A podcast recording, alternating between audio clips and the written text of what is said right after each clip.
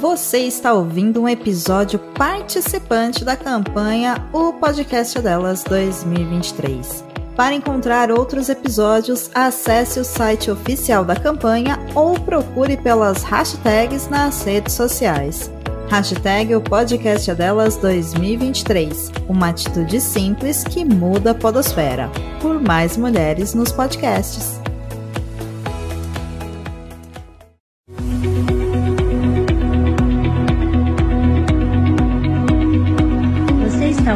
Podcast Mulheres Movimento, um podcast sobre os trânsitos de mulheres pela vida e pelo mundo.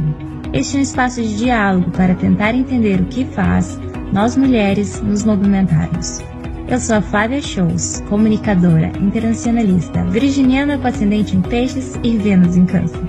E junto comigo está a Patrícia Silva, também internacionalista, sonhadora, leonina com ascendente em câncer e Vênus em virgem. Nesse podcast você vai ouvir um tanto de reflexão e um tanto de trivialidade. A gente fala sobre sonho e impedimento, sobre mover, mas também sobre saber ficar parada sobre o que nos engrandece, mas também sobre aquilo que nos violenta, sobre amor ao outro e também sobre pertencer a si mesmo. Vem com a gente!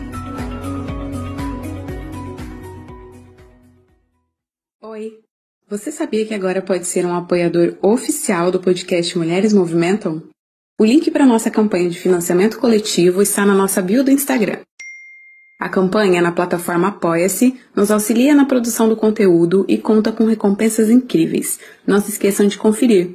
Você ainda pode nos apoiar classificando o podcast no Spotify, se inscrevendo no nosso canal do YouTube e compartilhando com as suas pessoas queridas. E aí, vem com a gente? Oi, gente, sejam bem-vindas, bem-vindos e bem-vindos a mais um episódio do podcast Mulheres Movimentam. Sou a Flávia Shows, falando aqui de uma tarde de inverno do Rio de Janeiro. Muito empolgada com esse, com esse episódio de estar tá encontrando aí minha parceira Patrícia para mais uma gravação. Boa tarde, pessoal. Boa tarde para mim, né? Fuso horário de Portugal. Estou aqui numa tarde, das longas tardes que tem sido o começo do verão aqui, aqui desse lado do, hemisfério. Muito feliz de poder estar aqui com vocês de novo e bem empolgada para o episódio de hoje. A nossa convidada tem uma história incrível para compartilhar com vocês e estamos todas ansiosas por mais um. Sim, vou aqui ambientar vocês, porque os nossos episódios dessa temporada, como vocês perceberam, teve um grande gap aí. Os últimos que saíram era antes do carnaval, imagina. Agora a gente fala de junho, Estamos aí, o Brasil entrando quase no inverno, Europa no verão, então é isso, vamos, vamos, estamos aí tentando levar do jeito que, que dá, com muito amor, muita empolgação, coordenando fusos horários como sempre. Vou aqui apresentar a nossa convidada maravilhosa. O nome dela é Fernanda Leite. Ela é nascida e criada em Nova Iguaçu, no Rio de Janeiro, e atualmente fala de Vancouver, no Canadá. Ela é formada em logística no Brasil e trabalhou por mais de 10 anos com serviço ao consumidor. Ela tem uma extensa lista de trabalhos que já realizou desde a sua chegada no Canadá. Mas atualmente ela trabalha como coordenadora de recursos humanos para uma non-profit de Vancouver, trabalhando mais especificamente com redução de danos para pessoas em situações de vulnerabilidade. Ela é de Ares e comentou aí que tem vários signos de água no mapa. Feminista, aventureira, vegana, ativista, como ela mesma descreve, uma pessoa que sente. Sente a vida, sente as coisas, sente as emoções. Com a descrição dela, eu achei que ela tem tudo para se tornar uma amiga em potencial, minha e da Patrícia. Então, é com muita alegria que eu te recebo aqui nesse podcast. Então, Fer, se você pudesse apresentar um pouco as suas palavras, falar um pouco da sua identidade, dar uma resumida aí na sua trajetória para a gente te conhecer um pouquinho mais. Muito obrigada por me receberem aqui, né? Eu, assim, bem ousada, me, me enfiei, me convidei para participar. Eu fico muito honrada de ter sido ouvida e de vocês quererem ouvir e compartilhar a minha história. É, então, obrigada, Flávia e Patrícia, por me receberem aqui. Estou muito animada e honrada com a, com a introdução que você fez ali, falou. Falei, nossa, parece até um livro, um, que isso, um filme. Falei, nossa, que chique, né? E assim, na minha mente a gente já é, já somos amigas. Então, assim, já estou pronta, me sinto pronta para essa amizade. Quando a gente vai se encontrar pessoalmente, uma pergunta bem complexa. Mas também já me sinto aí mais que amigas friends, né? É, bom, como você falou, né? É, eu sou cria da Baixada Fluminense, né? Nascida e criada em Nova Iguaçu, no Rio de Janeiro. É, sou uma mulher preta, é, não retinta. Me descobri mulher preta com 23 anos, talvez um assunto para mais, mais tarde.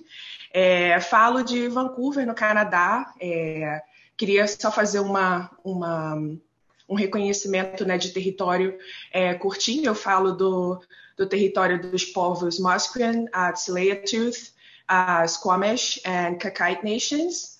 É, e eu, desde criança, sempre fui uma pessoa ousada, sempre fui uma pessoa corajosa, né? Sempre fui uma pessoa que queria, que queria ser, que queria fazer, que queria descobrir, que queria, é, assim, acho que o, é, todos os verbos ali, né? É, é ativos, né? Eu eu me, colo... eu me encontrava né, nessa, nessa curiosidade, nessa vontade de me movimentar, de descobrir, de, de me libertar até muitas vezes. E desde criança eu falava em conhecer o mundo, eu falava em viajar, em falar outro idioma, em conhecer outras culturas. E vindo de família pobre, né, era ali uma realidade que ninguém imaginava, às vezes até davam risada, não porque subestimavam, mas porque, né, ali realisticamente falando, né, não, não era algo tão, tão possível, né. E a minha história começa ali, eu vou, por conta dos 12, 13 anos, meus pais percebendo que eu tinha muita vontade de aprender a falar inglês, que eu tinha muita ali dedicação com, com a língua, mas, né, curso de inglês naquela época era algo muito mais caro do que hoje em dia, né? Então era muito mais difícil de você conseguir bancar, né? Então eu lembro que minha mãe me levou numa das escolas de, de inglês da, da, da cidade e conversou com a, com a coordenadora, que era me, meio que dona do curso, dizendo: Olha, meu marido e eu, a gente quer muito colocar minha filha para estudar, e, só que a gente não tem condição de pagar a mensalidade do, do, do, curso. E eu lembro que a pessoa perguntou quanto que a gente poderia pagar, uma coisa assim. E aí eu comecei a estudar inglês na, na, na, na escolinha lá, com, com esse meio que esse acordo.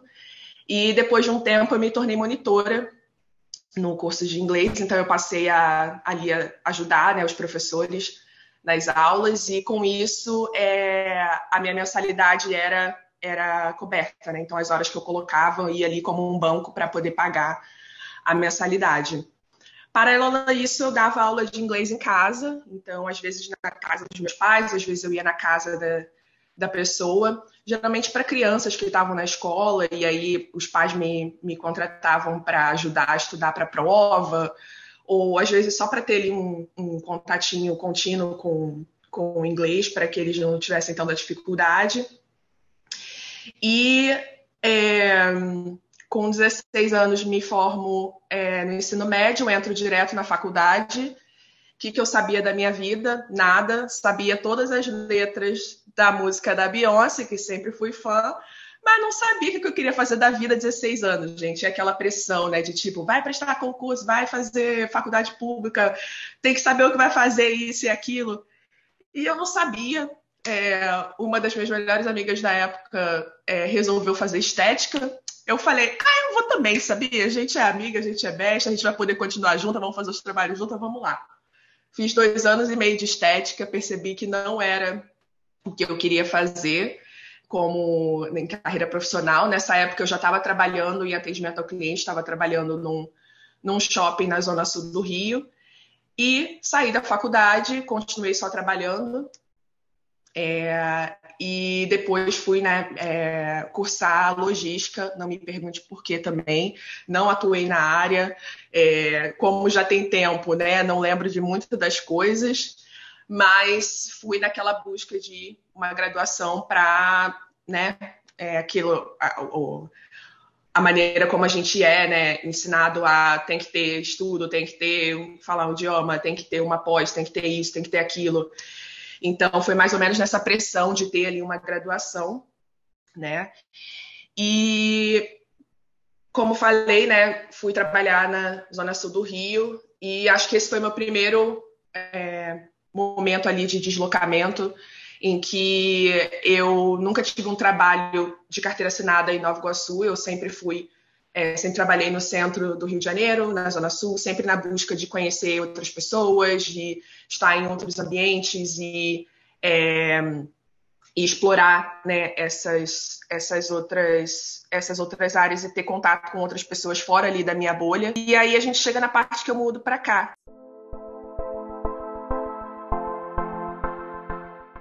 Muito bom te ouvir, Fer, muito bom te receber aqui. A gente está muito feliz. É, acho que um pouquinho aí do que você traz é, já mostra que a sua trajetória tem tudo a ver com esse podcast, né? ai, ai, gente. Pronto, e aí eu queria que você falasse um pouco é, sobre a sua trajetória em relação, em, em relação às suas paixões, às suas lutas, essas bandeiras que você traz com você. Né? Você tem atuação e conexão com os temas da interseccionalidade, né? É, justiça social, feminismo preto, LGBTQIA+, é, direitos humanos. Enfim, se você pudesse falar um pouco sobre o seu encontro, é, talvez até explorar um pouco isso que você trouxe aí no começo, sobre a sua descoberta como mulher, é, como uma mulher preta, né? Acho que seria interessante para os nossos ouvintes. Eu me descobri como mulher preta com 23 anos, que foi quando eu mudei pro, aqui para o Canadá, né? Eu estou aqui ano que vem faz 10 anos, então é, mudei para cá em 2014 e né, é, muito muito nova, cheia de muitos sonhos. Aí a questão do idioma, né, de você né, é, é pegar a fluência, se acostumar né, a, a falar e ouvir né, outro idioma né, no dia a dia. E eu lembro que uma das primeiras coisas assim que eu ouvi num, lugar que eu trabalhava, eu trabalhei em restaurante pela é, boa parte do, do, do, dos meus anos aqui no, no Canadá. E a gente estava numa conversa, eu e uns colegas de trabalho, e alguém, assim, naturalmente, não lembro nem o que a gente estava falando sobre, falou: Ah, não sei o que, não sei o que lá, você como uma black woman, você como uma mulher preta. E eu fiquei assim, peraí, me dá um segundo aqui, deixa eu processar isso. Eu falei, oi? Peraí, eu? Tipo assim, né? sabe aquela cena que você olha assim ao redor, você fica assim, tem alguém atrás de mim, né? Eu falei, eu? E aí eu fui embora com aquilo, e o processo de, de digerir aquilo foi tão complexo e tão doloroso, de tantas maneiras, de tantas camadas. É, assim, uma das primeiras coisas que eu senti, eu me senti, eu me senti roubada da minha própria identidade. Falei, como que eu sou uma mulher de 23 anos que está morando num outro continente e eu me desculpo preta, né, uma mulher negra num outro continente, né, num, nem na, né, não soube disso a minha vida inteira. E aí a gente começa a resgatar, né, as coisas da, da, da infância e, e aí resgato que, né, cresci ouvindo é, que eu era morena, né, é, no ensino médio, a, assim, maior parte dos meus amigos de minha infância e adolescência, né, eram, eram brancos, né, ou, ou passam por brancos no, no, no Brasil e é, ouvia muito, né, ah, é pretinha, né, assim como, como uma, um chamado carinhoso, né, entre aspas, é, e, e aí fui resgatar, né? Por que, que eu sempre odiei o meu cabelo? Por que, que eu sempre odiei o meu nariz, a minha boca, a minha pele? Por que, que eu sempre busquei referências de beleza, de estética nas minhas amigas brancas, nas modelos, nas atrizes, nas cantoras brancas que eu via? Porque era o que eu via, não tinha nem mais o que, o que ver, né? Não tinha a princesa da, da, da Disney preta, não tinha, né? A, a, maioria das atrizes, né, famosas, queridas, não eram, né, eram mulheres brancas, pretas, magras, cabelo liso. Então, ali começou esse processo, sabe, de lembrar assim de coisas que nem que eu nem lembrava que eu comecei a resgatar, né? Assim, é, eu eu lembrar de eu criança, eu colocava pregador no nariz para achar para tentar é, diminuir. Eu tinha receio de usar batom porque ia acentuar mais a a, a minha boca. Meu cabelo eu usava sempre muito gel, muito creme, para que não tivesse frizz nem volume, para que não se movimentasse para que nada, era para ficar ali, assim. Eu tinha o cabelo na cintura, lambida, assim, sabe? Tipo, todo coisa. E quando não tava assim, tava num coque, sabe? E medo de tocarem, medo de, de, de, de falarem resgatando aquilo tudo e aí pensando na minha família, né? Tipo, na minha família a gente nunca teve essa conversa, ninguém nunca, né? Assim, eu, eu, hoje em dia eu me vejo fazendo um chá revelação, né? De, de, de, de raça para minha família, dizer assim, oi queridos, tudo bem? venho, venho por meio deste informá-los que somos pretos, assim, tcharam! Porque é, não, não, nunca vi assim, se, sabe? Nunca. Eu tenho, eu tenho uma tia preta de, de pele retinta, mas tanto por parte de pai quanto por parte de mãe, é, somos pessoas pretas de, de, de, de pele mais clara, né? É, é, essa tentativa de erradicar a, a, a, a, gente, né? Funcionou muito que bem, né? Da gente aí viver anos e anos e anos e décadas sem sem saber né, quem somos, sem nos, nos, nos identificar, né?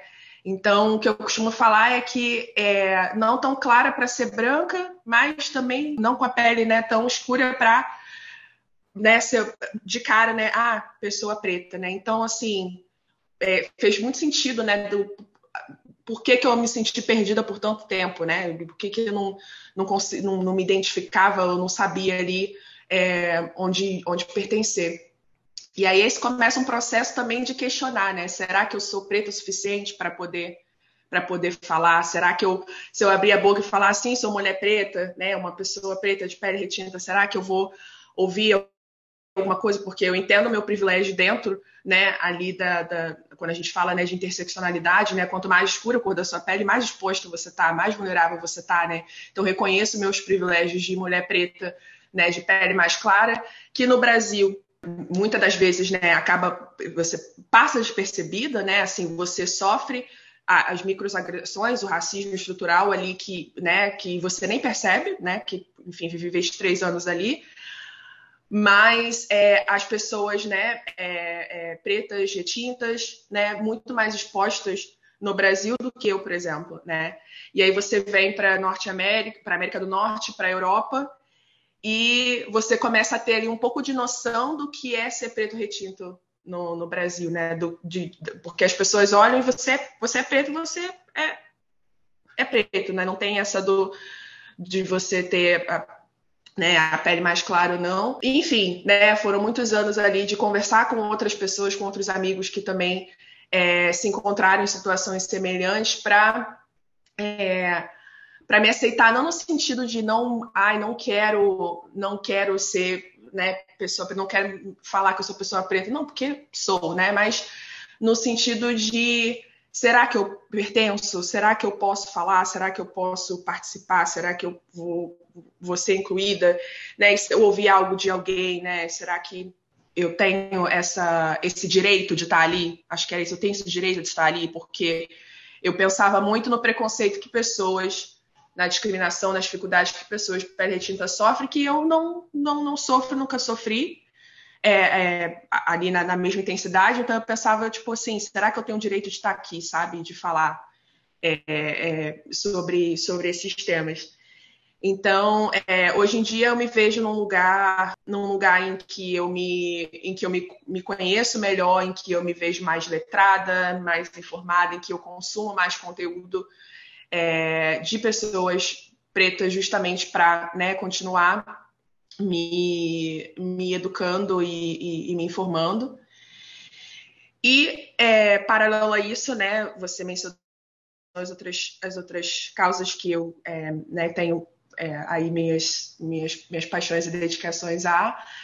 E, paralelo a isso, vem a questão da, da, da bissexualidade, né, que também foi ali uma, uma descoberta é algo que eu sempre soube dentro de mim, assim, eu nunca me vi como como pessoa hétero, assim, nada contra, inclusive tem amigos que são, mas também não conseguia falar assim, ah, eu sou bissexual porque não tinha pegado mulher. Então falava assim, será que eu sou bissexual o suficiente, né? Como se tivesse que ter ali uma uma porcentagemzinha, né? Tem que ser 50% isso, 50% aquilo, tem que ser não, não. Você tem que ter pegado não sei quantas mulheres, não sei quantos homens, tem que fazer ali um testezinho no Enem, né? Senão tu não passa.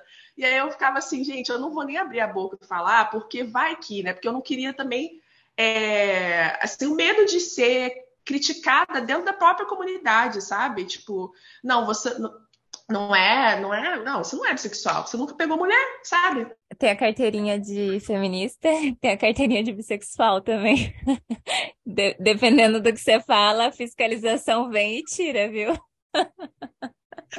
Não, eu tenho assim a carteirinha, né? Feminista, feminista preta, né? Que a gente que fui entendendo que o feminismo branco, feminismo branco, para mim, não, mas obrigada, né?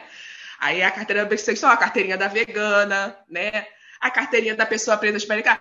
Aí tem todas as carteirinhas, você qual que você quer, né? E tem que ficar ali alerta pra você não perder, né? Não pode, senão vai ser revogado aí, é um corre. expulsa de Wakanda, né? As, as pretas de pele clara. Carteirinha de Wakanda revogada, com licença. Imagina, não volte nunca mais, pensa. É, é complexo, é complexo. É, é um rolê assim de. Você tem que ir atrás de muita informação, que se você lê a primeira coisa que você vê e você fica com aquilo ali, esquece, é desgraçamento de cabeça. Então, assim, né, ir atrás de ouvir muitas pessoas e buscar muita informação para poder ali, né, processar aquilo tudo, porque senão, assim, eu me vi deslocada por muito tempo, assim, sabe? Então, é, é complexo. E a coisa da bissexualidade também bem similar, né? De eu entender, né? Tipo, eu não preciso necessariamente é, estar no relacionamento ou ter ali um, um, é, é, uma relação sexual ou ter uma atração romântica, pode ser uma atração sexual, enfim, a complexidade, né? Porque a, a gente, né, a maneira que, que o, o colonialismo coloca nesse sistema binário na gente é isso, é aquilo, é isso, é aquilo. E aí a gente não consegue pensar, sair ali desse desse molde né, que a gente foi colocado. Quer dizer, a gente consegue quando a gente começa a fazer isso aqui, né? Que a gente vai se descolonizar e aí a gente começa a questionar: será que eu faço isso porque sou eu, será que eu faço isso porque é o que né, foi imposto a mim, a, a, meus ancestrais, aí desde que né, o mundo é mundo? Será que eu gosto disso porque, é, porque eu gosto ou porque o sistema branquitude me disse que eu tenho que gostar, sabe? Aí você começa ali o desgraçamento de cabeça, terapia,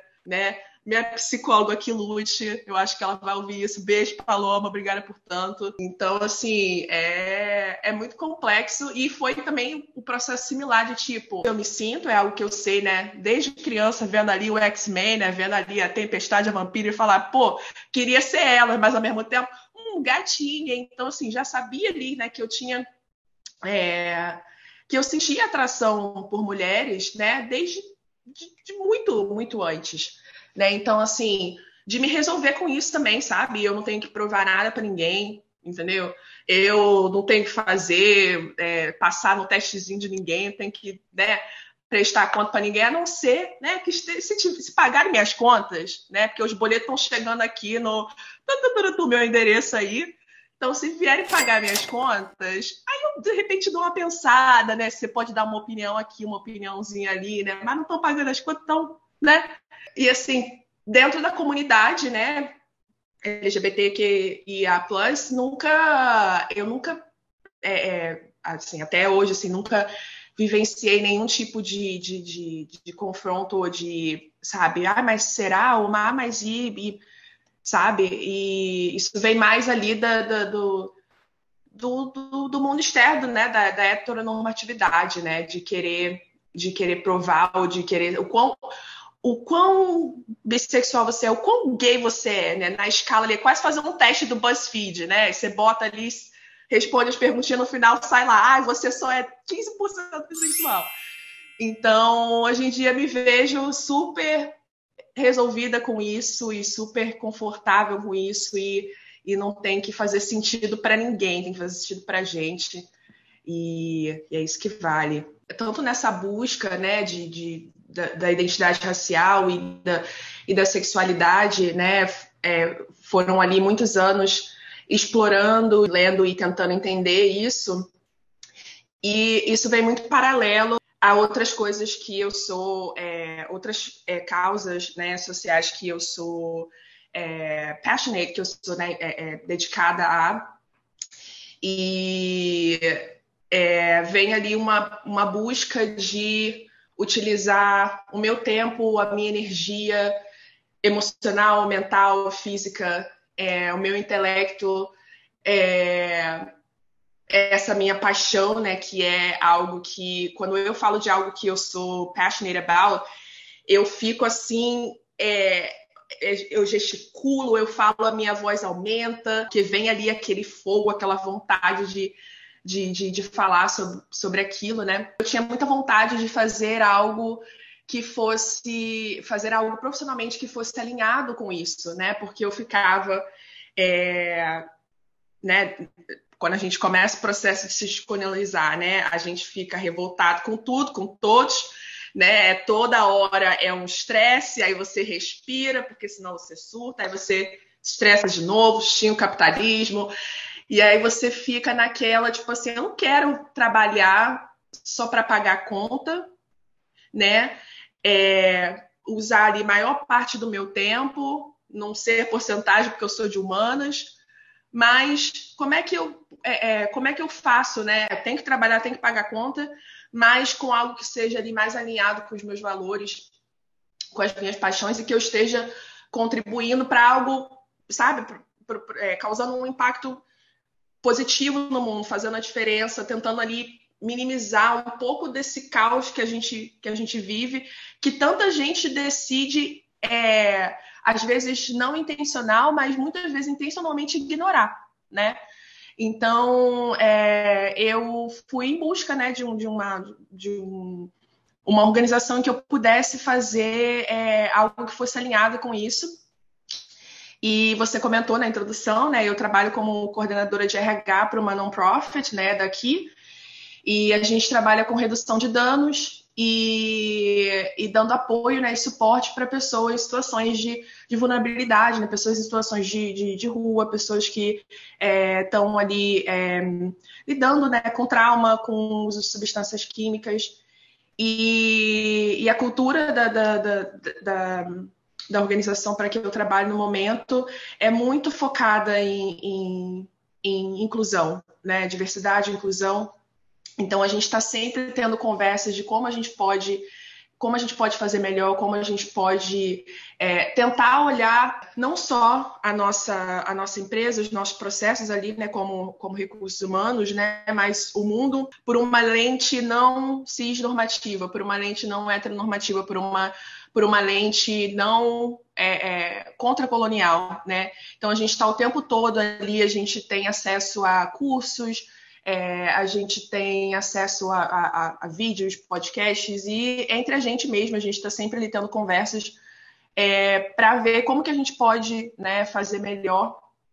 E, e, isso é algo que no final do dia é, aquece o meu coração, saber que eu estou doando o meu tempo, a minha energia, né, como eu falei ali, para algo que está fazendo um impacto é, positivo né, é, na vida da, das pessoas, ainda mais aqui em Vancouver, em que a, a, crise de, de opioides né, é, uma, é uma crise que se intensificou durante a pandemia aqui, porque é, a gente, quando a gente olha os dados, é, durante a pandemia, mais pessoas morreram por overdose do que por Covid, o que é extremamente alarmante. Então, é, a minha organização é parte de uma das organizações que tenta né, é, fazer algo por, por, essa comunidade que está struggling, por essa comunidade que está é, é, que está aí é, é, passando por, por dificuldade que é, é, intencionalmente ignorada, né? Porque tem aquele estigma do ah, tá aí porque quer, tá fazendo porque quer, e é, ai, não merece a ajuda do governo, ah, isso, isso e aquilo, né? Então as pessoas são muito, são muito ignorantes ainda, né? É, em relação a, a, a, a trauma, né, a, ao uso de substâncias químicas e pessoas que estão em situação de rua, porque é uma vida que ninguém escolheria ter, né? Então as pessoas não conseguem ali, tirar a cabeça do rabo assim um segundo para pensar, sabe? Por quê, né? E, e, e olhar ali a, a, situação como um todo e para entender o que, né? O que a, a, aconteceu na vida daquela pessoa, o que está acontecendo na vida daquela pessoa que leva a, ela a estar tá ali, né? Então, eu hoje em dia me vejo, me vejo realizada né, nesse trabalho de trabalhar com pessoas incríveis, é, num lugar que eu me vejo, eu me vejo vista, é, escutada, respeitada, segura, principalmente, né, como mulher preta, bissexual, é, eu me vejo, é, eu estou num espaço seguro para ser, né, e, e por poder também é, ter o, o acolhimento é, que eu preciso em relação à saúde mental também, né? É, então, eu sou uma pessoa que eu lido com ansiedade e ataque de pânico e fui diagnosticada com toque tem dois anos. Então, é, para mim, ter essa segurança dentro do, do trabalho para poder né, é, falar abertamente sobre isso e ter o apoio e as acomodações que eu preciso também é muito, muito importante. Foi muito bom te ouvir. É, bom, pensei em um milhão de coisas, né? Primeiro na questão da bissexualidade, aquele famoso gráficozinho, não sei se vocês lembram, que é, é bisexual, bissexual escrito no, no meio e várias flechinhas, assim. E tipo, ai, 50%. E eu acho que até, eu não sei nem se é meio problemático, porque eu acho que é 50% masculino, homem e mulher. E, tipo, ele, ele mostrando que a bissexualidade, ela se expressa de diferentes maneiras, né? Eu acho que é um caminho que muitas pessoas... É, se eu achar o, o, o gráficozinho, eu vou postar lá no Instagram. Mas é para mostrar que a trajetória das pessoas são muito diferentes. Não existe como a gente definir a sexualidade de outra pessoa, né? Pelo contrário, é uma trajetória única e nossa. É, e você falando sobre o seu. Sobre isso, né, ser uma pessoa defensora, passionate, que eu amo essa palavra, e dedicada a todas essas causas. É, muito obrigada, né, também por trazer a sua experiência profissional. Acho que eu, a parte a gente recebeu a Fernanda.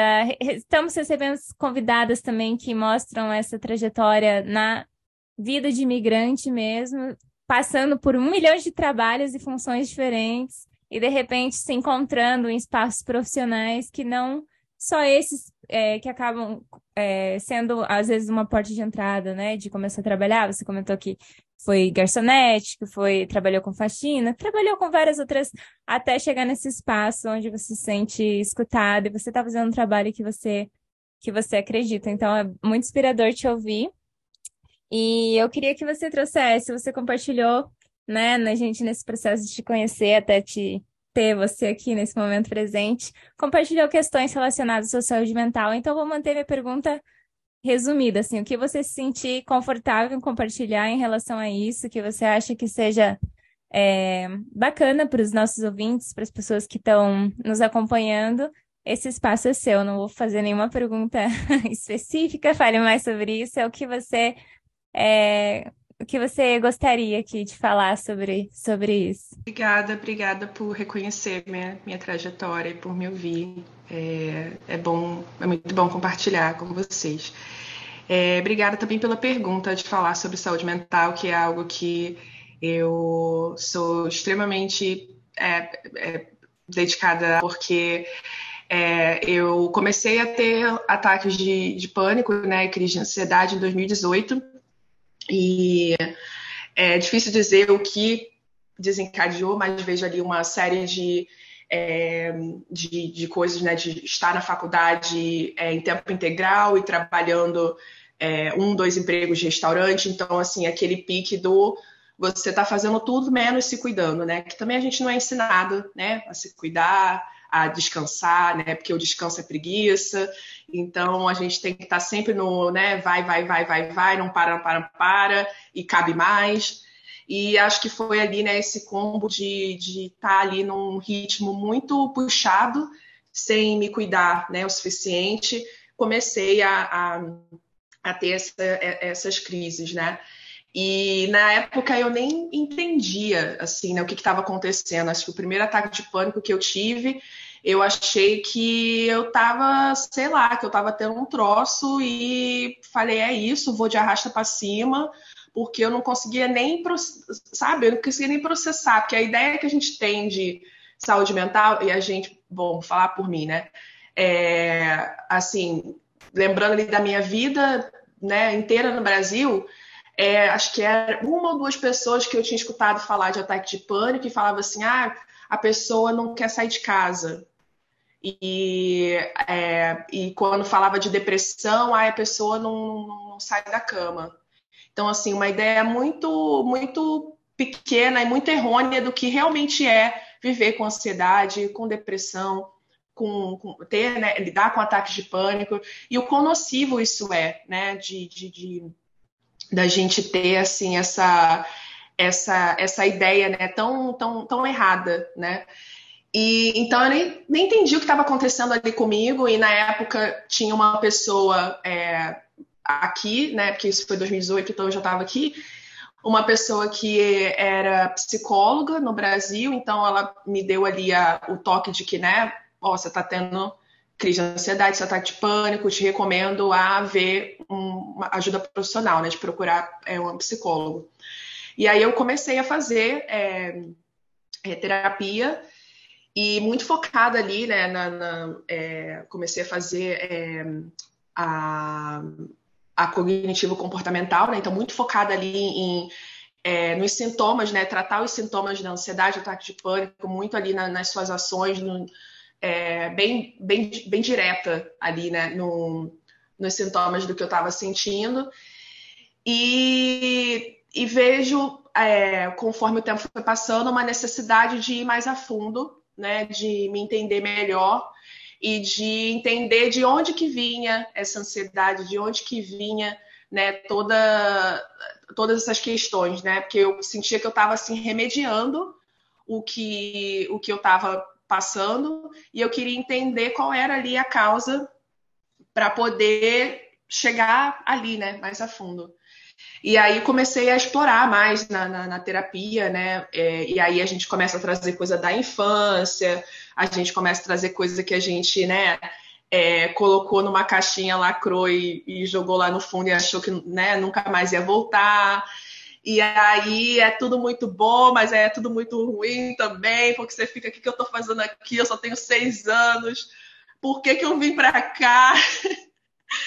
Mas aí você tem a parte boa, né? De tipo assim, você começa a se entender mais, você começa a você começa a viver mais a sua verdade, né? Você começa a fazer mais escolhas conscientes, né, do que você quer, do que você é e está se tornando, ao invés de só as escolhas inconscientes que a gente faz, né, reproduzindo ali é, é patterns, né, é, comportamentos padrões, né, reproduzindo é, é, respostas de trauma, né? E aí é, vim fazendo terapia esses anos todos, pandemia bateu, né? 2020. Eu estava terminando a faculdade e estava trabalhando no restaurante, fui demitido porque fechou tudo, então eles né, tiveram que demitir todo mundo.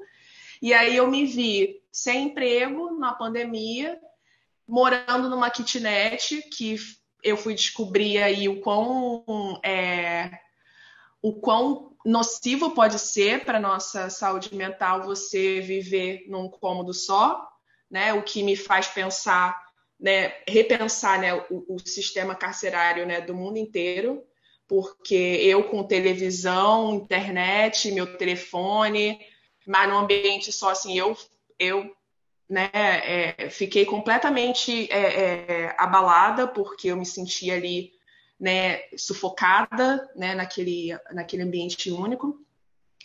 E aí a ansiedade só aumentou, os ataques de pânico só aumentou. E ali, né, passei 2020 toda assim, no final de 2020 eu consegui um emprego, aí eu entrei para minha área de, de, de administração e recursos humanos, estava trabalhando remoto, porque ainda estava tudo, os escritórios fechados, e aí começo de 2021, eu e o meu então é, parceiro na época, a gente terminou.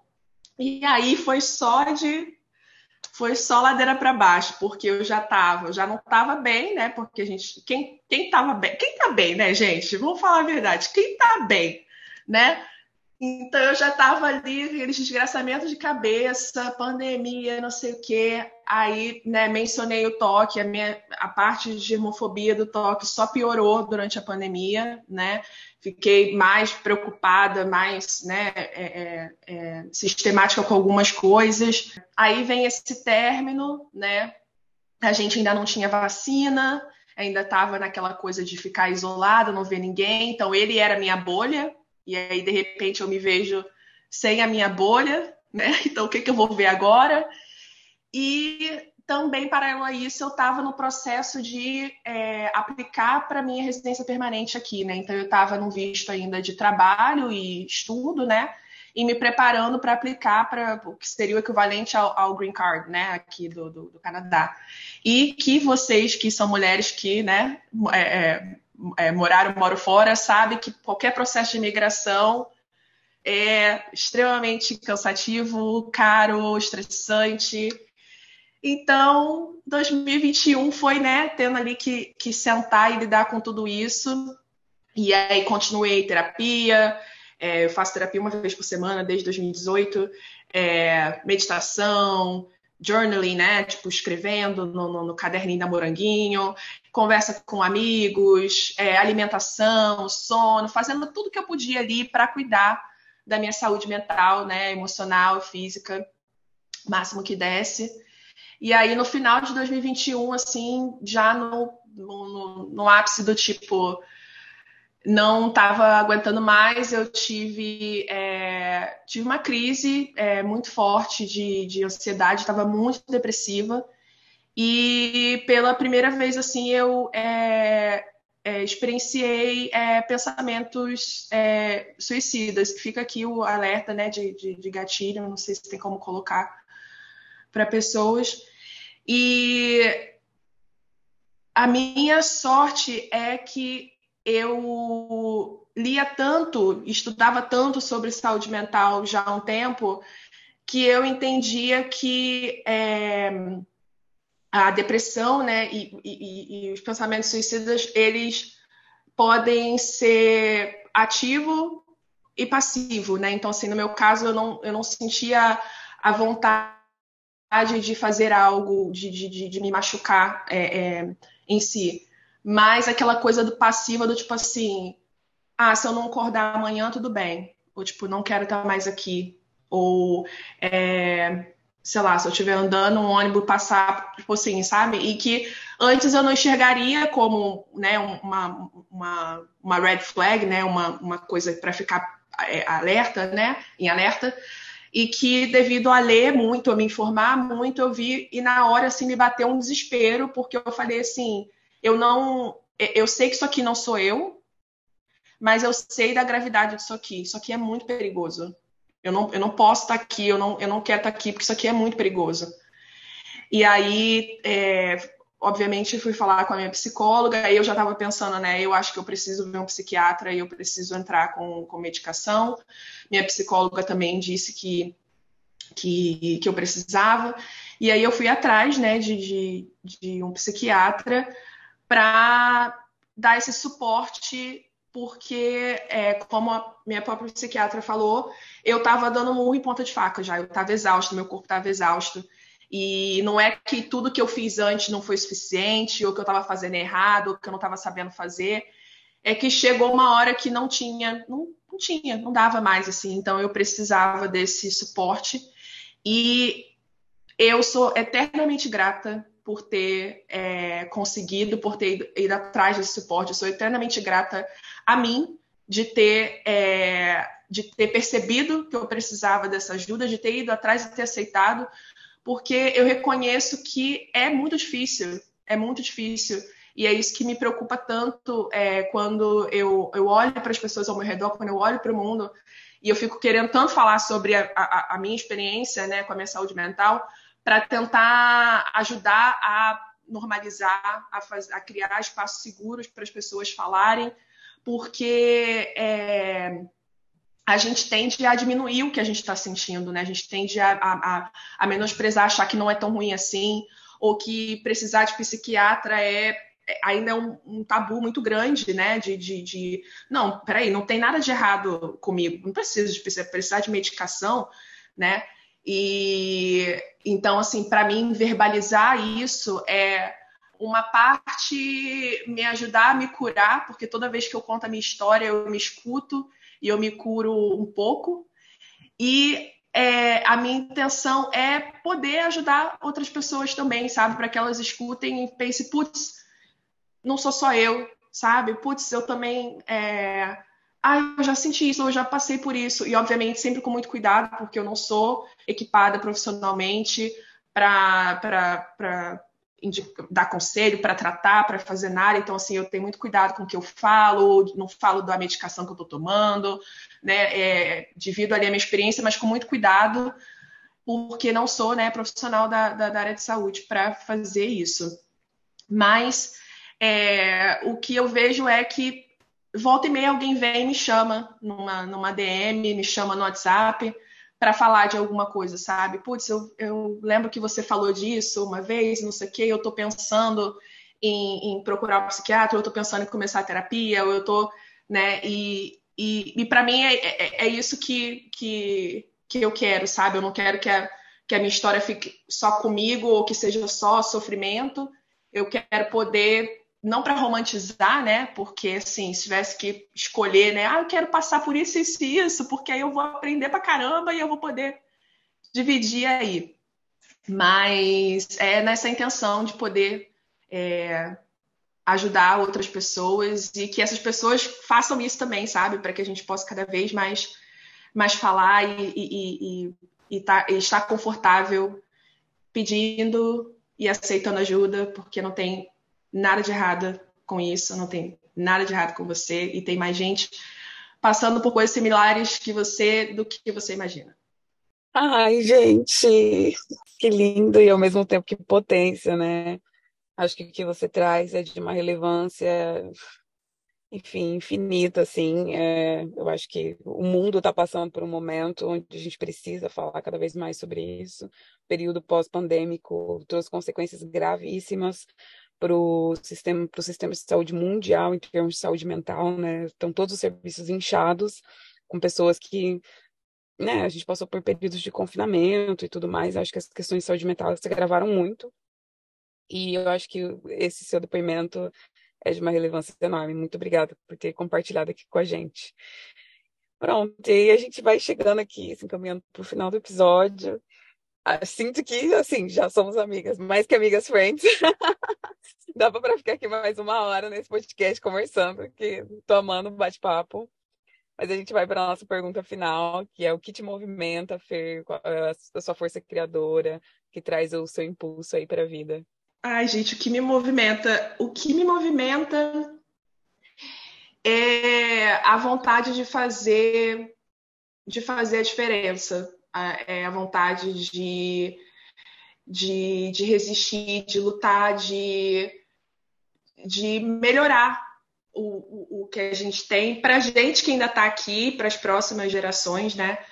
É, como a, a, a Flávia mencionou na minha introdução, né? Eu sou vegana, sou vegana desde 2015, então é, me preocupo com o meio ambiente, né? Me preocupo com, com todas as coisas que estão acontecendo, que, né, às vezes as pessoas eu fico, meu Deus, ninguém está vendo isso, pelo amor de Deus.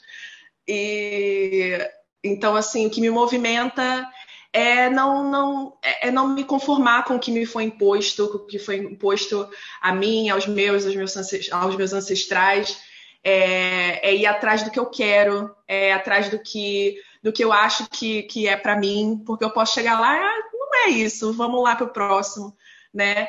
E, e, e de estar tá sempre nessa busca por encontrar os meus. E eu vejo aqui a gente é, a gente se encontrando e eu, eu estendo isso a vocês, né? Que é essa busca de encontrar pessoas que estão ali numa, numa pegada, numa jornada similar à minha, porque é onde eu encontro acolhimento, é onde tem partilha, é onde tem suporte, acolhimento. Falei acolhimento já, né?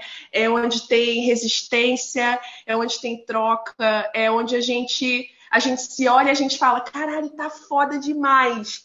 Meu Deus, não quero, vou desistir. Mas a gente só olha e fala assim, não, peraí, você tá aqui, eu tô aqui também, então vambora. E a gente se a gente se a gente recarrega as nossas energias, a gente junta as nossas forças e eu faço o que eu faço, eu sou o que eu sou, porque eu tenho pessoas como vocês ao meu redor e é isso que me que me sabe que me mantém aí firme, é isso que me movimenta também. E spoiler, gente, vou dar spoiler aqui. Spoiler não, vou fazer um comentário. Vocês não vão ver, porque não tem vídeo. Mas a Fernanda está com uma camiseta rosa escrito Lula. Vê o, a parte de trás, dá pra ler? Ai, meu Deus! Um L lindo e cheiroso. Amei. Eu amei, vou fazer uma dessa pra mim, com L de, no meio do Flávia, linda e cheirosa. Ai, eu amei. Eu, eu vi no meio do episódio você com a camiseta. Eu falei, ai, gente, muito, muito do nosso bonde. Gente, obviamente, não, né? Obviamente. É, Fer, muito lindo tudo, amei. É, de um quentinho, assim, gigantesco no coração. É, até quando você começou a falar no início do episódio que você pediu licença para os povos originários da região que você tá, eu falei, gente, que vontade de chorar que me deu. Porque isso foi uma coisa que eu aprendi vivendo. Eu morei em Seattle, né? Do lado de, de Vancouver. Morei um ano ali e eu fiz um, um curso que a gente aprendeu algumas coisas de uma. Agora eu não vou saber o nome, né? Que é uma coisa que eu nunca tinha vivido na minha vida, de você honrar os, os, as pessoas que foram habitantes daquela terra ou que ainda são, né? Em alguns casos ainda tem tem reservas onde, onde essas comunidades vivem. E aí você começando, né? Nossa, é tão bom, é, às vezes, reconhecer é, aprendizados, porque isso realmente foi um aprendizado. Eu tive a oportunidade de ver isso sendo feito porque eu vivi lá, né? Então, é, é de um encantamento, assim. E fora isso, meu outro comentário é quando você mandou a sua preencher o nosso formulário, que você já coloca os seus pronomes. É, ela dela. E eu acho que ainda no Brasil a gente engatinha e fica numa coisa bem bolha, né? A gente se comunica, linguagem inclusiva, são coisas que estão dentro de uma bolha ainda. Não sei quanto tempo vai demorar, se um dia vai chegar a acontecer a gente adaptar essas mudanças graduais, mas é esse sentimento que eu tenho, que é bom a gente se encontrar com pares às vezes, porque a gente não precisa se explicar. a gente não precisa se explicar e não se explicar às vezes é bom, às vezes é bom, porque senão a gente fica numa luta exaustiva sempre com o mundo e tentando dizer por que aquilo é importante. E realmente, às vezes não vai ser importante para todo mundo, não é? A gente sabe que o, é a coisa é muito mais complexa, né? É, do que só honrar. A gente precisa de medidas políticas e um milhão de outras coisas, mas é, queria falar que foi bonito, assim, a cada pequena descoberta sobre você foi falando, ai, que, que gostoso, que gostoso trazê-la aqui. É, mas começa aí já fazendo um milhão de apontamentos para puxar esse nosso quadro, que é um grande, um momento aí de divisão e, e partilhas. Então, não sei se tem alguma voluntária aí, temos voluntárias neste momento para compartilhar histórias no que sobe? Sobe? Patrícia diz não! Eu tenho! Ah, ótimo. Vou deixar você começar, então. Meu Deus. Então, gente, é, o ano é 2015, né? Eu tinha acabado de virar vegana. E assim, sempre comi muitos vegetais, muitas frutas, né? Minhas filhas que minha mãe me ensinou assim, obrigada por tudo, Taninha. Mas eu tinha um problema de prisão de, prisão de ventre muito forte. E eu não sei, hoje em dia, hoje em dia, né? Na época que eu virei vegana, eu associei isso a laticínios, né? Porque eu sempre consumi queijo, né? Coisas com leite e tudo mais. E aí, no que eu virei vegana, e foi do dia pra noite, né? Assisti um documentário e falei: é isso. Tinha queijo na minha geladeira, falei pra minha roommate: ó, pega aí, toma, é seu. E aí que cortei, né, laticínios. E, gente, eu não sei dizer o, o que exatamente, né? Eu não sou nutricionista, não sou médico, sou cientista, mas assim, o meu sistema digestivo começou ali a passar por um processo em que eu ficava com muito, muitos gases.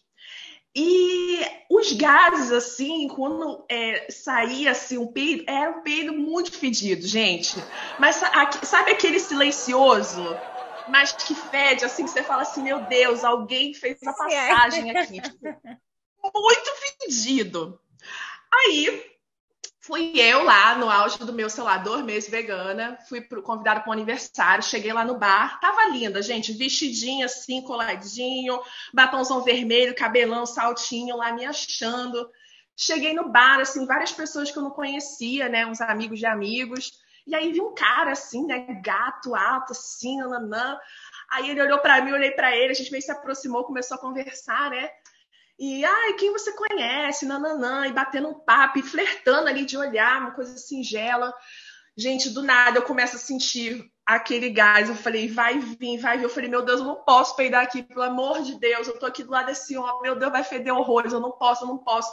E aí fiquei segurando, sabe? Você dá aquela trancada assim no cu, que você segura, segura. E aí, sabe quando você, sem querer, sei lá, você vai apoiar assim o peso na outra perna?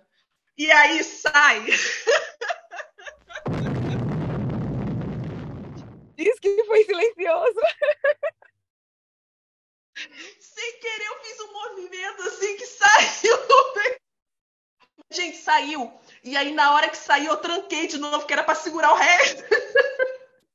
Mas só um pouquinho. Gente, subiu aquele cheiro. Eu falei assim: de repente ele não, ele não vai sentir, porque ele é mais alto que eu. Vai que lá em cima ainda tá puro.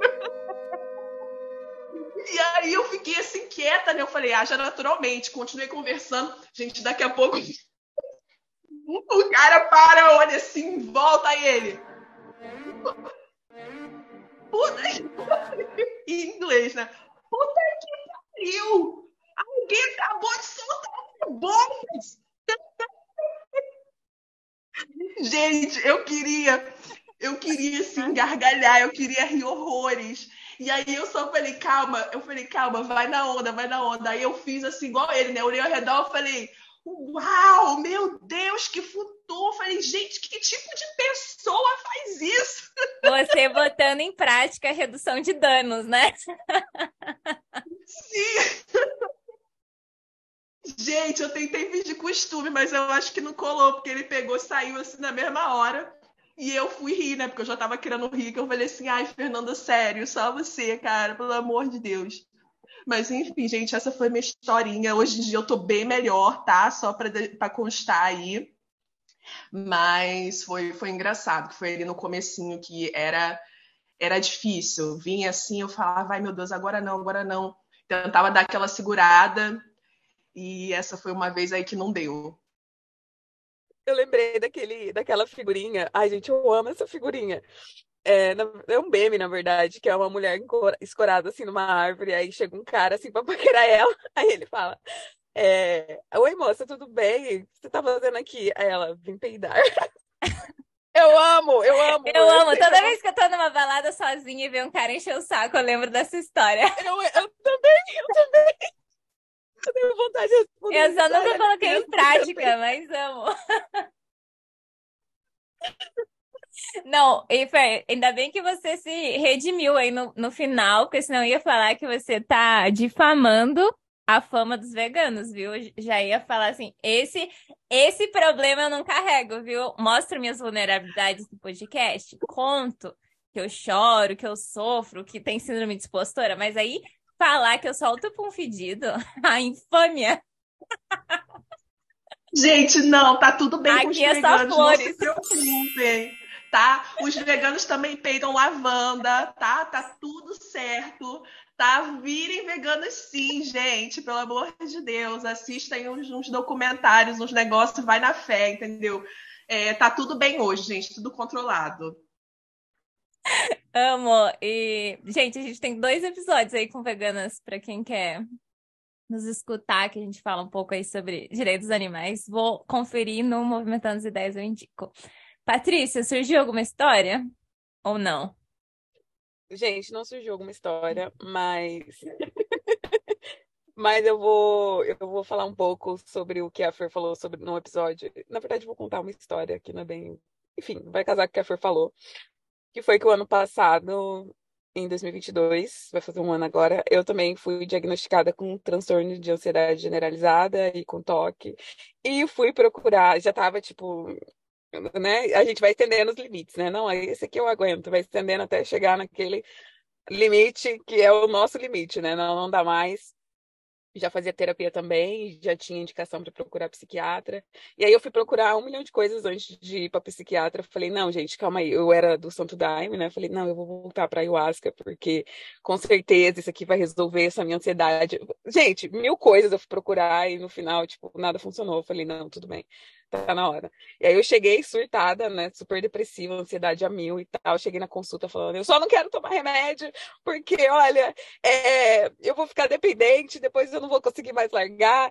E comecei a chorar e comecei a falar um monte de coisa para psiquiatra. Gente, literalmente, a psiquiatra ficou uma hora na consulta me tratando como uma criança de seis anos, falando, Patrícia, mas não é assim. A química do seu cérebro, ela não faz, ela não faz mais com que você receba serotonina. A medicação vai te ajudar. Eu fiquei literalmente uma hora sendo tratada como uma criança de seis anos. Patrícia, você não vai ficar independente, não é assim que funciona. Gente, eu saí da consulta. Eu saí da consulta, tipo, já com remédio de emergência, porque a minha situação tava, tipo, né? Tomei o remédio de emergência. Gente, no terceiro dia, eu via flores, eu já sentia perfumes, eu já andava, eu já tinha, já via, eu já tomava um sol e eu falava, olha, a vida pode ser bonita. Um mês depois, eu, gente, a vida é bela. Não, eu amei que a parte real, real, foi literal mesmo. É, só tenho seis anos. tenho Não, seis cheguei anos. exatamente assim. Vou comentar no seu comentário que assim, eu não, eu fui para psiquiatra também com as mesmas perguntas, né? De novo, o estigma que a gente fala da medicação, né? Então eu também, ah, eu não quero ficar dependente, ah, e os efeitos colaterais, e ah, isso e aquilo, nananã. E ela me acalmou de tudo, falou de tudo, tá? Eu sabia que eu precisava, né? Senão não estava nem ali. Então eu já tava, ia tomar. E aí estava é, muito preocupada de quando eu ia parar, né? Então assim, ai, quanto tempo, né? Quando que vai? E ela, Fernanda, calma, Fernanda. Vamos uma coisa de cada vez aqui, né? E aí o plot twist, né, veio um ano depois, quando ela. E aí, como é que você está se sentindo, né? O que, que você acha, né? Tá, é, o que você acha de parar a medicação? E aí eu virei e falei assim: não me sinto pronta né? Não me sinto pronta porque a gente está entrando no inverno aqui do Canadá e eu não quero fazer isso, né? Então, assim, é, foi aí a parte né, do, do hora a hora, né? Parece que o jogo virou, não é mesmo? Para quem estava correndo, querendo sair da medicação, falando, não me sinto pronta, vamos continuar isso aí. Obviamente, ela ia dar, né? Ela ia dizer o que, o, o que deveria ser feito ou não, né? Mas ela sempre, né, escutaria a minha a, a, a, minha opinião, né? Quer saber como eu me sinto, e eu tinha dito que não era o momento, e ela também concordava. E estou agora no desmame, inclusive. Mas isso aí é papo para um, um outro dia. Não, e, e foi, foi exatamente isso, assim, de não. A gente, depois que eu, né, né, fui ali tratada como uma criança de seis anos, com todos os parágrafos explicados, assinei o contrato, falei, tudo bem. Estigmas desconstruídos, né? Maravilhoso. É, que eu tomei a medicação no terceiro dia, eu falei, gente, como eu aceitei tanto sofrimento por tanto tempo, sem procurar ajuda. E, e enfim, o que, que sobe, na verdade, vai ser essa reflexão. Porque, gente, é isso, assim, sabe? A gente fica estendendo e aceitando sofrimento, e sofrimento físico, assim, porque eu sentia no corpo já, né? É, então, foi maravilhoso. Eu já estava vendo, saindo na rua e falando: olha, gente, flores, cheiros, aromas, existe vida. Ai, gente, eu acho que eu, ambos os relatos nos lembram que é um processo, né? É isso, que é um processo, um processo. E cada um tem a sua jornada única, mas como é importante trazer esses relatos, né? Queria falar alguma coisa, Fernanda, antes de eu passar para. Não, eu só ia dizer, como, como a minha psiquiatra me disse, né, na, na, acho que numa das primeiras consultas que a gente teve, é, a medicação é, te ajuda a voltar a ser você, né? Então, não é assim, ah, a medicação vai fazer você ser isso e aquilo. Não, vai te ajudar a você voltar a ser você, né? Você ter condições de fazer, de você encontrar o prazer nas coisas, de você voltar, conseguir voltar a fazer suas coisas ali, né? Então, é, que a gente possa ter mais e mais relatos assim, para que outras pessoas também consigam aí, né, buscar ajuda e não ficarem no sofrimento, né, como como a Paty falou, né? De que, que chega a ser físico, né? A gente sabe. Então, fica aí, né? Se alguém estiver ouvindo e e estiver achando que precisa ou que, né, de procurar ajuda, de conversar, né, com alguém, uma, é, com, com um profissional, né, para é, para buscar essa ajuda.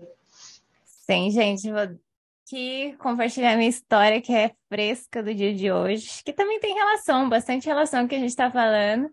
Eu acordei sete e meia, às oito comecei um treinamento sobre trauma é, do meu trabalho e fiquei até meia hora antes desse podcast começar. E aí a gente falou muito, eu trabalho numa organização feminista e Survivor Center, tipo assim, muitas coisas lindas, maravilhosas, então tem muito espaço, assim, pra gente crescer junto, de troca, de, de conversa mesmo. É uma, trabalhar em organizações com essa preocupação, gente, é revolucionário, assim. É, e aí, o que? Estava eu nesse treinamento lá, todo mundo conversando. Foi ótimo, compartilhei. Achei que nem ia participar tanto, porque era super cedo, né? No fim, falei, falei, falei, falei, escutei, escutei, escutei, a gente compartilhou. Quando termina, eu tinha meia hora para almoçar, fui cozinhar almoço. Aí fui lavar a louça rapidinho. A primeira taça que eu pego para lavar, olha o que eu fiz no meu dedo. Eu abri um corte da unha, assim, quase no tamanho da unha do lado, porque eu quebrei a taça com a minha força, gente. Aí, e daí, isso só me trouxe pra atenção. Minha mão sangrando, assim, aquela cena. E, tipo, eu terminei o treinamento muito alegre, porque senti que aprendi muito, que foi super leve. Aham, uhum, gente, leve. A pessoa sai do treinamento, vai lá e quebra uma taça com a própria força da mão. E, assim, eu nem estava consciente de como meu corpo estava respondendo a todas as informações, a todos os acessos que eu estava fazendo nas minhas memórias, a todas as coisas que eu escutei de outras pessoas compartilhando. E daí eu falei, nossa, respira. É isso, sabe? Claro, eu não acho que a gente. E é justamente isso, a gente não tem que chegar no ponto de se machucar para perceber, para a gente prestar atenção nos sinais do nosso corpo. Enfim, achei assim, falei, nossa senhora, a vida às vezes ensina, né?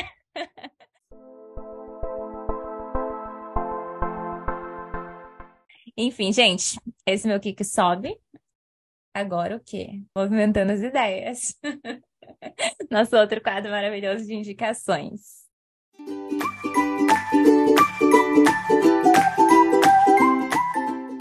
Hoje não, não tenho grandes indicações para fazer.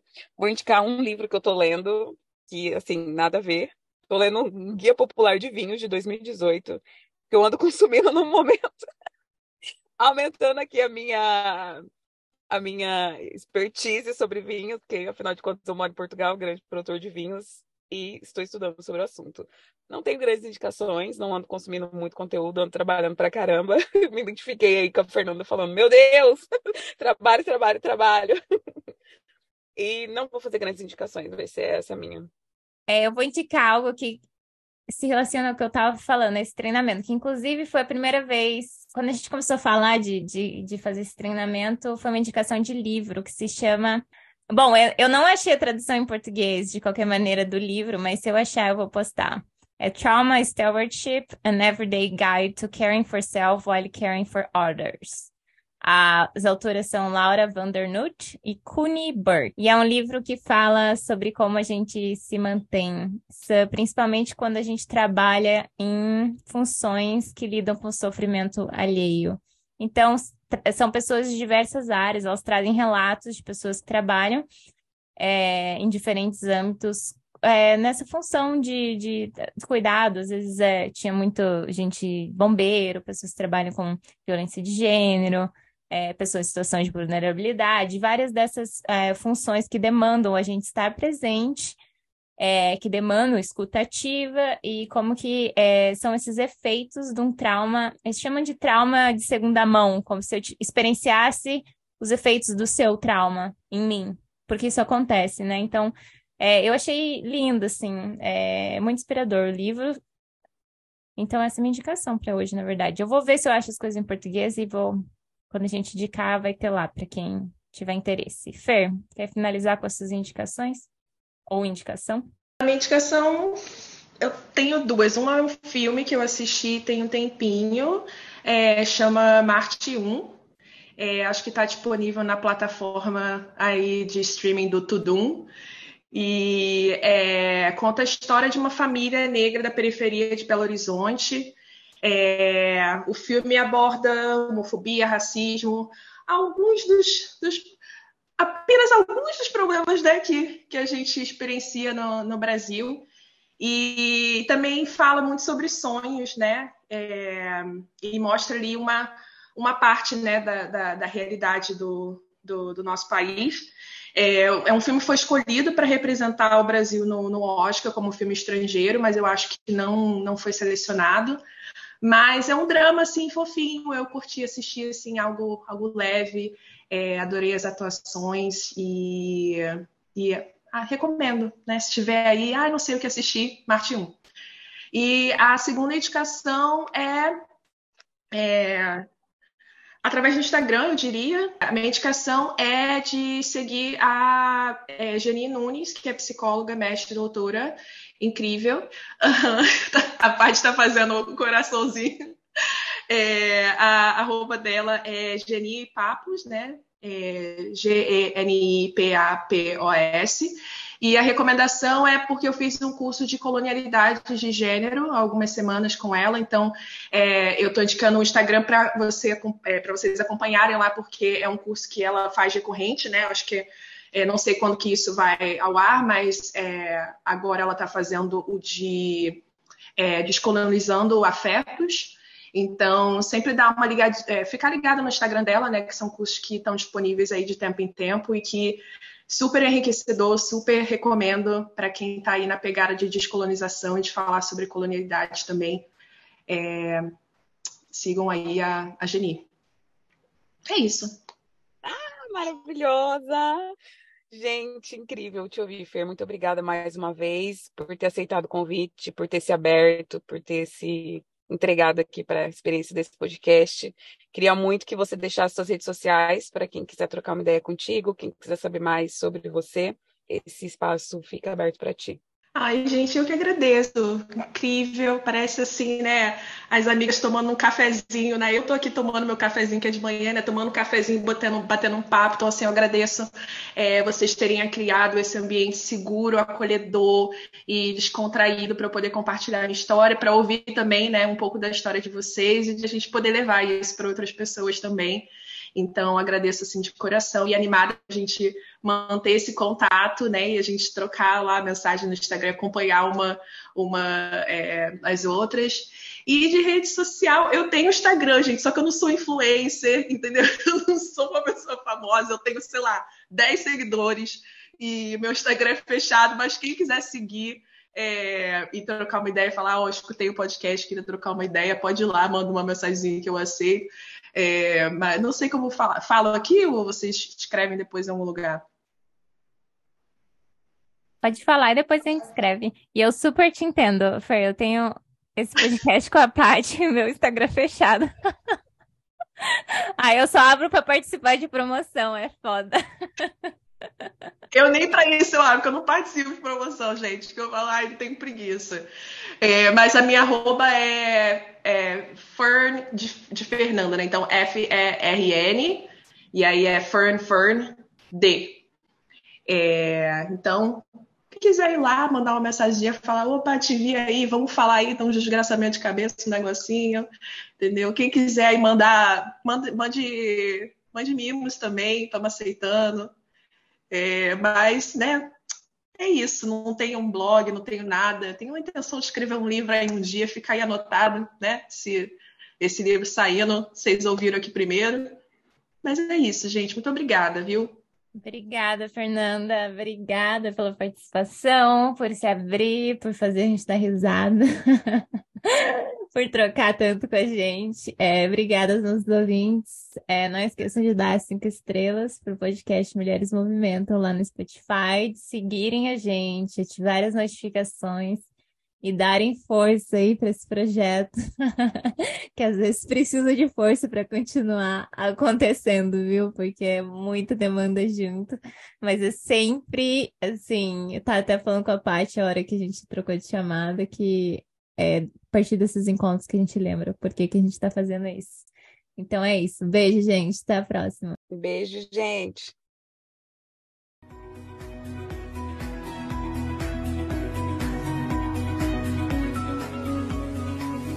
Para saber mais sobre o projeto e poder interagir conosco, siga o nosso perfil no Instagram, arroba Mulheres Movimentam.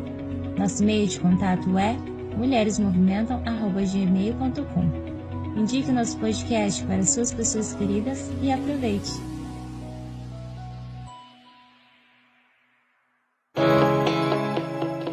Você ouviu um episódio participante da campanha O Podcast é Delas 2023. Para encontrar outros episódios, acesse o site oficial da campanha ou procure pelas hashtags nas redes sociais. Hashtag o podcast é delas 2023. Uma atitude simples que muda a podosfera. Por mais mulheres nos podcasts.